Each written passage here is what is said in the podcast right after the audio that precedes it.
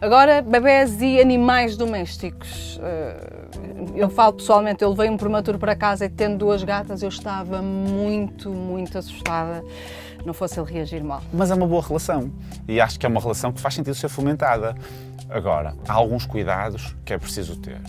O primeiro cuidado, como é lógico, é garantir a segurança do bebê.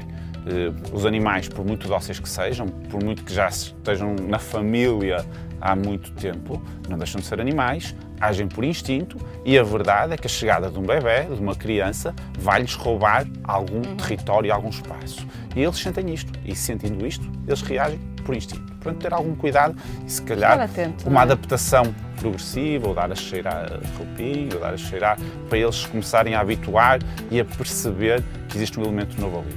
De um modo geral, os animais percebem que é uma cria, e sendo uma cria, de um modo geral, outra vez, eles tendem a, a proteger. Natureza, não é? Mas, não cafiando, são animais, não são pessoas e, portanto, temos que perceber que agem de forma diferente.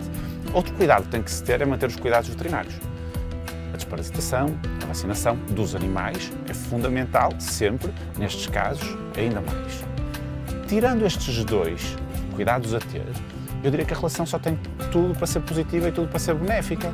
Eh, as pessoas às vezes têm um bocadinho de receio das alergias. É isso, é o pelo, é o pelo.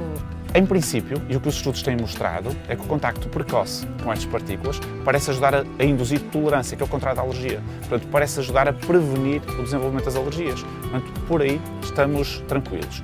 Claro que temos que ver se a criança é contacta com o animal e naquele momento desencadeia eh, uma reação qualquer depois contacta outra vez e desencadeia a mesma reação, vamos perceber que aí se calhar os dois não vão poder coexistir. Mas são situações muito excepcionais, muito raras, portanto não acho que deva ser uma preocupação, apenas exige eh, vigilância nesta primeira fase. Do ponto de vista de desenvolvimento, é fantástico para as crianças, claro. uh, não tão fantástico para os animais em alguma fase da vida das crianças. Ai, as minhas mas, gatas ainda hoje sofrem tanto. Mas, Meu filho é o Alf. Ah, é, é, espetacular. Atrás Alf, delas, é tipo, anda sempre atrás delas, coitadas. É espetacular. Agora, uh, acho que é fantástico para as crianças poderem crescer e desenvolver-se com o contacto com animais, o respeito por seres diferentes, a sensação de que eles são maiores, são mais fortes, que de modo geral acaba por chegar a uma fase em que é assim, do que o animal, a sensação de terem que proteger, de serem protegidos também, tudo isto é fantástico em termos de desenvolvimento, portanto as crianças só têm a ganhar contactar com animais. Gatos ou cães é indiferente? Gatos ou cães é indiferente, tem a ver com a preferência das famílias. M80